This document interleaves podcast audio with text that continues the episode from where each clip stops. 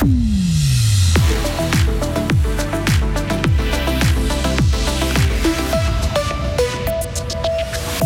Une enquête va bel et bien être ouverte concernant les fuites au sein du département d'Alain Berset. Fribourg a reçu l'Allemagne et la France pour des commémorations et analyser les eaux usées, un bon moyen pour lutter contre le coronavirus. Et encore de la grisaille pour ces prochains jours avec température entre 0 et 2 degrés. Voici le journal de Hugo Savary. Bonsoir Hugo. Bonsoir Rio, bonsoir à toutes et à tous. Une enquête parlementaire va s'ouvrir concernant les fuites au sein du département fédéral de l'intérieur. Les commissions de gestion du Parlement l'ont décidé aujourd'hui. Pour rappel, l'ancien chef de la communication d'Alain Berset aurait transmis plusieurs fois des informations confidentielles sur les mesures Covid à l'éditeur Ringier. Les commissions de gestion du Parlement ont décidé à l'unanimité d'enquêter sur le sujet. Un groupe de travail a été nommé. La France et l'Allemagne ont choisi Fribourg pour célébrer un moment important de leur histoire. Un traité d'amitié signé il y a 60 ans. Le texte définit la coopération entre l'Allemagne et la France dans divers domaines, comme par exemple l'éducation, les relations internationales et la défense. Le gouvernement fribourgeois a reçu aujourd'hui les ambassadeurs des deux pays. Le fait que notre canton soit bilingue a influencé le choix du lieu de cette rencontre. Sylvie Bonvincent, Sonance, conseillère d'État en charge de la formation. Le canton de Fribourg est extrêmement fier d'avoir été choisi par euh, ces deux grands pays voisins et par les ambassadeurs euh, de ces pays pour fêter le 60e anniversaire du fameux traité d'amitié franco-allemande qui représente quand même un échange entre deux langues, entre deux cultures suite à des événements historiques très durs.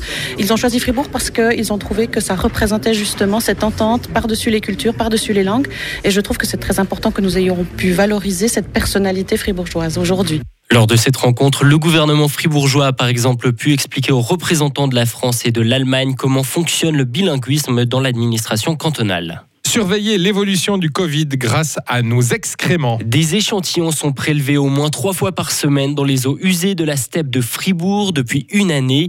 Ils sont ensuite analysés dans un laboratoire pour détecter la charge virale du coronavirus présente dans nos toilettes. Et vu que les tests sont à nouveau payants depuis le 1er janvier, c'est un bon moyen de surveiller l'évolution de la pandémie, Karine Baumgartner. Oui, en ce moment, la charge virale est basse, moins de 6% à la steppe de Fribourg, qui réceptionne les eaux usées de toute la ville de Fribourg et ses alentours. Des scientifiques de l'EPFL et de l'IAVAG ont développé une méthode pour analyser le matériel génétique du SARS-CoV-2 présent dans nos selles.